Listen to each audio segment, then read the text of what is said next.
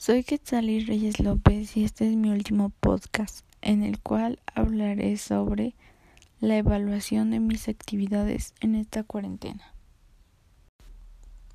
Como ya había comentado en mi segundo podcast, la forma en que nos evalúan se basa en las tareas o actividades que nos van dejando y depende de que también lo hagamos es nuestra calificación. Al terminar el momento, las calificaciones de cada trabajo se suman, las dividen entre la cantidad de trabajos que dejaron, dando como resultado nuestra calificación final. Y esa es la forma en que nos evalúan durante esta cuarentena. Eso fue todo y muchas gracias.